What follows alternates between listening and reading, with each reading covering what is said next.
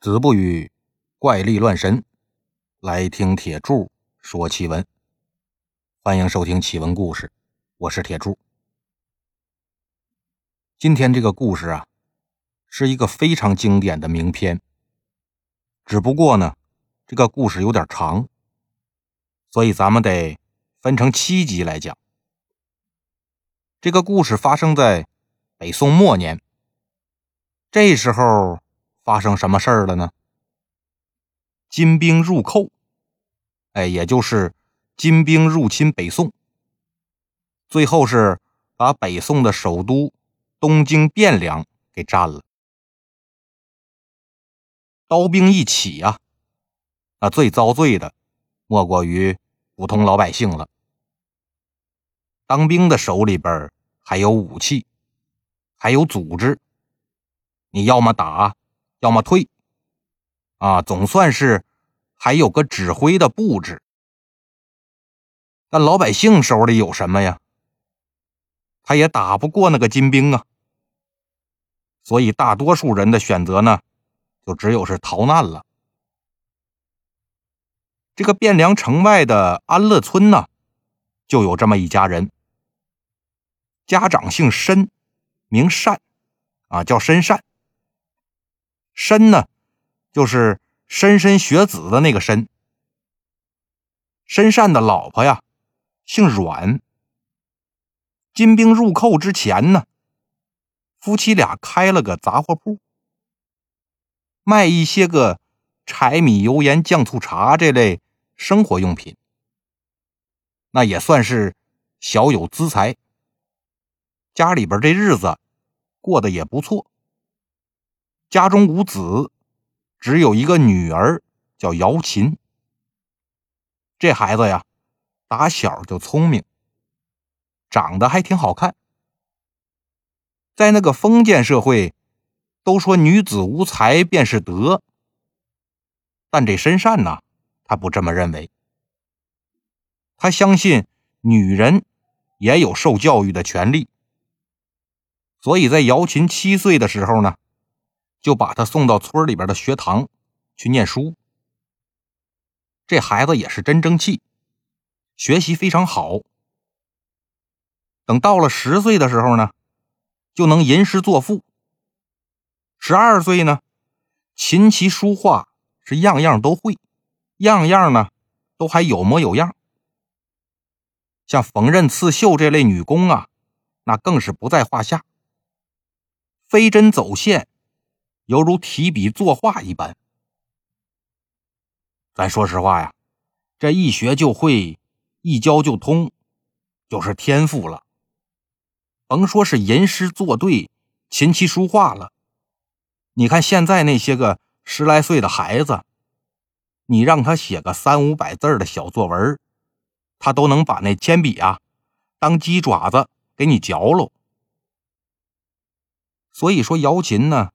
这也算是天赋异禀。那也正是因为太优秀了，申善家这门槛子呀，一个月得换三次。怎么呢？提亲的人呐，太多了，乌泱乌泱的。但这申善心里边怎么想呢？说我闺女这么优秀，怎么也得找个配得上她的呀。一表人才呢，都是基础的，还得是个书香门第，达官显贵那就更好了。而且呀，还得入赘到我们家来，那这可就是瞎了心了。就算真有那样的人来提亲呢，怎么可能入赘到你杂货铺老板的家里面呢？所以姚琴相亲这个事儿也就给耽误了。申善还没等来女婿，金兵啊，倒是先来了。那能怎么办呢？跑呗，家也不要了，生意也不做了，领着老婆阮氏和十二岁的女儿姚琴，一家三口啊，背着包就加入了往南方去的逃难大军。逃难的路上。虽然没碰上金兵，但他们碰上了一队宋兵，一个个是破衣烂衫、灰头土脸的，这一看就是打了败仗了。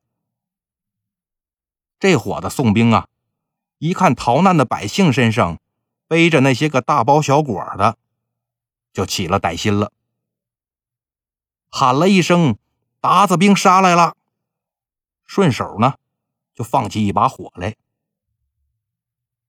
这老百姓一听金兵到了，那赶紧四散奔逃啊！这些宋兵呢，就趁着乱呢，开始抢劫。有那个爱财的护着不给，宋兵上来就一刀。反正这兵荒马乱的，死个人也不是什么新鲜事儿。这一乱呢。申善一家子也出事儿了。申善这一个照看不到啊，转身再去找的时候，姚琴已经没影了。夫妻俩呀，来来回回跑了好几趟，也没找着姚琴。包也让宋兵给抢了，孩子还丢了。夫妻俩是没辙了，只能是。接着往南跑吧。那么说，姚琴哪儿去了？他呀，跟爹娘失散以后，没头没脑的乱跑，一脚踩空了，掉进一个荒坟里，在棺材里边哆哆嗦嗦待了一宿。等第二天早上，听着外边没声了，这才敢爬出来。一看外边啊，尸横遍野，这哪儿还有活人呢？他也不敢喊，只记着申善说呀，要往南边走。心想着，那我就往南边走吧，说不准还能碰上他们。这走了一上午，终于是见着路边有个土房子。姚琴也饿了。心想：“我进去要点东西吃，哪怕要一瓢水也行啊。”但进去一看呢，这是个空房子，主人呢早都逃难去了。姚琴又饿又累，蹲在门口啊就哭上了。这也正是无巧不成书。姚琴在这儿哭着呢。一个人正好打门前过，喊了一声：“这不姚琴吗？”姚琴一抬头，原来是他们家邻居卜桥。这个卜啊，就是萝卜的卜，在姓里边呢，这字念卜。这个卜桥啊，平时是好吃懒做，东家蹭个饭。西家蹭俩钱的主，那姚琴怎么说也是个孩子，他也不知道这卜桥是个什么样的人。反正有个认识的人就是好事儿他就问卜桥：“卜大叔啊，你看见我爹娘了吗？”那卜桥多奸呢，看姚琴这样，再加上问他爹娘，心里边就明白了。这是跟爹娘走散了，心说：“我昨晚上让官兵抢了东西，正愁着兜里边盘缠不多了，老天呢就把他给我送来了。等找个大城市把他一卖，我不就又有钱花了吗？”心里边盘算好了，就跟这姚琴说：“呀，昨晚上啊。”我看见你爹娘火急火燎的找你了，后来没找着，他俩就接着往前走了。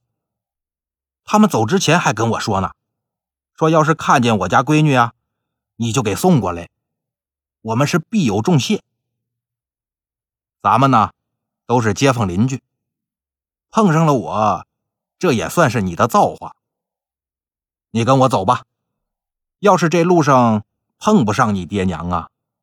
那咱们就得过江到健康府，上那儿找他们去了。姚琴心说：“我一个女孩子，始终是没办法走远路。我要跟在一个大人身边呢，也方便点但他可是没想啊，不是所有大人都是好人。就这么着，姚琴跟着卜桥上路了。眼看着就到健康府了。卜桥心里边这个高兴啊！怎么呢？健康啊，就是现在的南京，这儿从古至今呢都是繁华的大城市。卜桥心说：“我总算是到大地方了，我得赶紧把这孩子卖了换钱。”但这人算不如天算呐，他们就看见这一路上都是从健康府里。出来逃难的，一打听才知道，金兵的将领金兀术已经是引兵渡江了，眼瞅着就打到健康府了。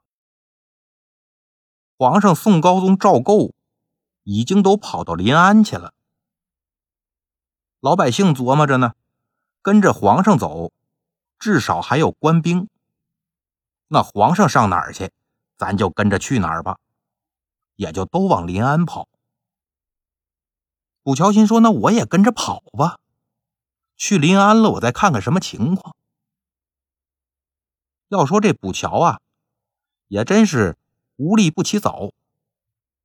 他带着姚琴从汴梁到临安，这可是走了三千多里地呀，身上藏着那点碎银子，早就花完了。连外衣那都卖到当铺里去了，他就想着到了大城市，姚琴能卖个高价，所以呢，这一路才忍下来了。等到了临安呢，先说得，总算是能卖孩子了。他先把姚琴安排在一个饭馆里坐下，给他要了点吃的，说：“你先吃着，我呀。”去找个亲戚，等找着了，那咱就有地方落脚了。然后溜溜达达就上了街了。他这是想去哪儿呢？他呀是要去找青楼。那为什么找青楼啊？因为青楼卖人方便呢。你想啊，你上街一打听，说兄弟，您知道？哪儿住着大户人家吗？那就算人家告诉你，你不也得挨家挨户的敲门问吗？哎，您家里要不要丫鬟呢？你这样得问多少人才能问得着啊？但要是问别人哪片青楼多，很多人都能给你指出来。而且说到了青楼啊，只要是不太差的。肯定都能卖得出去，说不准呢，还能卖个高价。这补桥呢，还真在西湖边上找着个青楼，老鸨子叫王九妈。九妈说：“我这倒是要人，但你得领来给我看看呢。”成啊，您等着，说话就到。卜桥就又回了饭馆，把姚琴领上，就奔了王九妈那儿。王九妈一看，呵，这姑娘长得好，然后就带着卜桥啊到边上的房里划价，最后是五十两银子把姚琴给买下来了。卜桥跟王九妈说呀：“这姚琴呐，是我亲生女儿，要不是这兵荒马乱养不起。”我也舍不得把这么好的孩子卖到你这烟花柳巷来，您可得对这孩子好点他要是不听话呀，您可别急着打，慢慢教训就得了，可别让我心疼啊。王舅妈说：“人都到我这儿了，你就别管那么多了。况且我也不是那个爱耍横的人。”这人心都是肉长的，你呀就别担心了。这卜桥收好了银子，出来又告诉姚琴说：“这个王九妈啊，是我一个亲戚，你先在这儿住一段时间，我出去给你找爹娘去。等找着了，我带他们回来接你。”姚琴就信以为真了。王九妈呢，对姚琴也是真不错，给换上了好衣裳。啊，每天呢，好吃好喝的供着。姚琴也没起疑心，但住了几天以后呢，姚琴就有点着急了。他就问王九妈说：“卜大叔都走了好几天了，这也不回来看看我，我爹娘找着没呢？”九妈说：“哪个卜大叔啊？哎，就是领我来你们家那个卜桥啊。”啊，他不是你爹吗？怎么还大叔呢？哎呀，他怎么能这么说呢？他姓卜，我姓申，我们俩呀是邻居。逃难路上，我跟爹娘失散了，碰上他了，他就说呀要带我找爹娘。你是他亲戚，他没跟你说明白吗？九妈一听就明白了。那既然是这样啊，我就跟你实话实说吧。我也不是那个什么补桥的亲戚，他呀，已经是五十两银子，把你卖给我当养女了。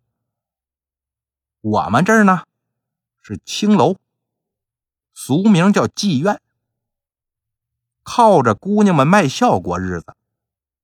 你以后啊，也得走这条路。好了。今天的故事呢，就到这里了。欲知后事如何呀？咱们下集接着说。